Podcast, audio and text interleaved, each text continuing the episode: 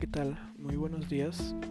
Mi nombre es Emilio Garduño Fish y bueno, este es el primer episodio de mi serie de podcasts.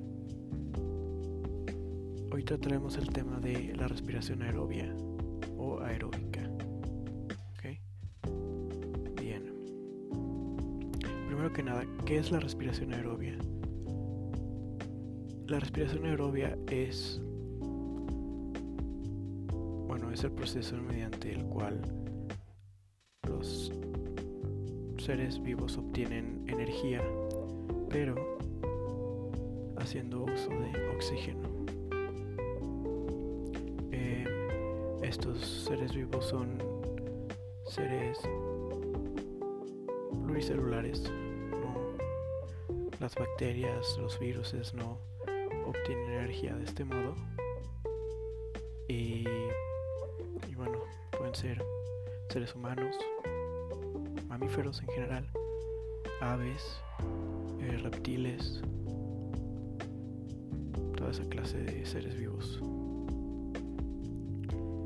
Y bueno, este es un conjunto de reacciones mediante el cual el ácido piróbico producido por glucólisis se desdobla a dióxido de carbono y agua y se producen muy grandes cantidades de ATP o energía. Y utiliza la glucosa como combustible y el oxígeno es básicamente para oxidar. Y bueno, este está dividido en tres etapas. Glucólisis, ciclo de Krebs y cadena respiratoria. La glucólisis es lo que ocurre primero y básicamente se rompen los enlaces químicos de la glucosa y se libera energía. Y la glucosa que está formada por seis átomos se rompe por la mitad y se, y se forman dos compuestos de tres carbonos cada uno o ácido pirúvico. Después de la segunda etapa, el ciclo de Krebs, eh, un compuesto formado por dos carbonos. El acetilo se degrada completamente uniéndose a un compuesto de cuatro átomos de carbono, formando así otro compuesto de 6. Luego este pierde un carbono y se forma uno de 5. Luego de esto se pierde otro carbono y se degrada completamente formando dos moléculas de dióxido de carbono. Y bueno, en este proceso es cuando se hace la liberación de energía. Y luego la cadena respiratoria, bueno, al final como resultado de la glucólisis y el ciclo de Krebs, los otros dos procesos ya mencionados, la glucosa se divide y forma moléculas de CO2 o dióxido de carbono, liberando energía para la formación de ATP y átomos de hidrógeno.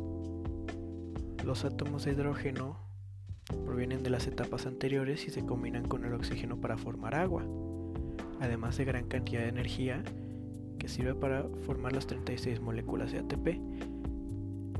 Y bueno, esto es básicamente un ciclo, porque cuando llegas a la última etapa, esas 36 moléculas las vuelve a usar para volver a hacer el proceso.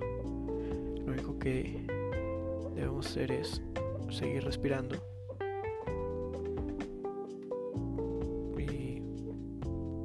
seguir alimentándonos obviamente para obtener la glucosa y beber agua.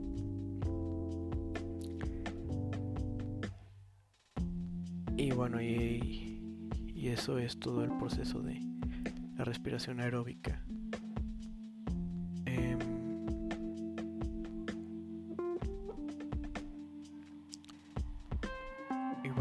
Fuentes son Ecurred y también este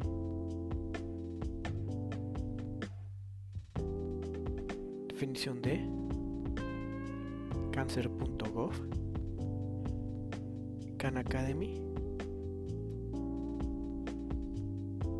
biblioteca de investigaciones.wordpress.com www.ck12.org. Eh, eso fue todo por ahora. Muchas gracias.